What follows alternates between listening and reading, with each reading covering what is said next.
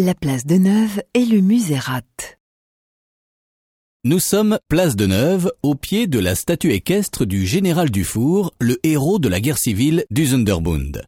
Le sculpteur Karl Alfred Lanz a suscité la polémique à l'époque, fin 19e, avec cette statue, car Dufour montait en fait très peu à cheval. Il aurait sans doute préféré un buste en bronze, tout ce qu'il y a de plus classique. Sans doute, oui. Mais pourquoi cette statue se trouve-t-elle ici, à votre avis? Eh bien, elle est à l'emplacement exact d'une ancienne porte monumentale dans laquelle se trouvaient les bureaux du général. Une porte appelée Porte de Neuve, d'où le nom de la place. Merci pour ce rappel historique. Mais ce qui m'intéresse aussi, c'est le musée Rat, à côté du Grand Théâtre. Eh bien, l'histoire du musée Rat est passionnante. C'est l'aïeul du musée d'art et d'histoire. C'est en fait le premier musée des beaux-arts de Suisse, inauguré en 1826. Mais fin 19e, il devient trop exigu. Ses collections partent donc en 1910 au nouveau musée. Il accueille depuis les expositions temporaires du musée d'art et d'histoire.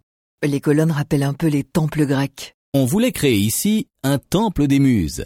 L'architecte Samuel Vaucher a donc livré un bâtiment dans le plus pur style néoclassique. Et d'où vient son nom Rat? D'une famille. Simon Rat et ses sœurs, Jeanne-Françoise et Henriette, enfants d'un artisan horloger. Lui était lieutenant général de l'armée du Tsar. On raconte qu'à sa mort, ses sœurs ont fait bâtir le musée via la Société des Arts pour respecter ses dernières volontés.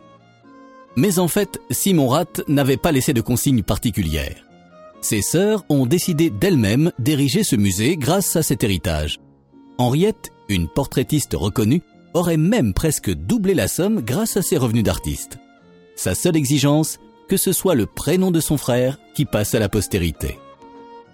Je dois vous prier au nom de ma sœur comme du mien de nous écarter tout à fait de tous les honneurs qui doivent être rendus aux donateurs et fondateurs du musée. C'est notre désir sincère, notre volonté positive de ne point paraître dans aucune inscription. Humilité ou discrétion, on ne sait pas quelles étaient leurs motivations. Quoi qu'il en soit, c'est grâce aux deux sœurs que ce musée a vu le jour. Sachez enfin que le musée a été occupé par l'Agence internationale des prisonniers de guerre pendant le premier conflit mondial, d'où les plaques commémoratives de part et d'autre de l'escalier.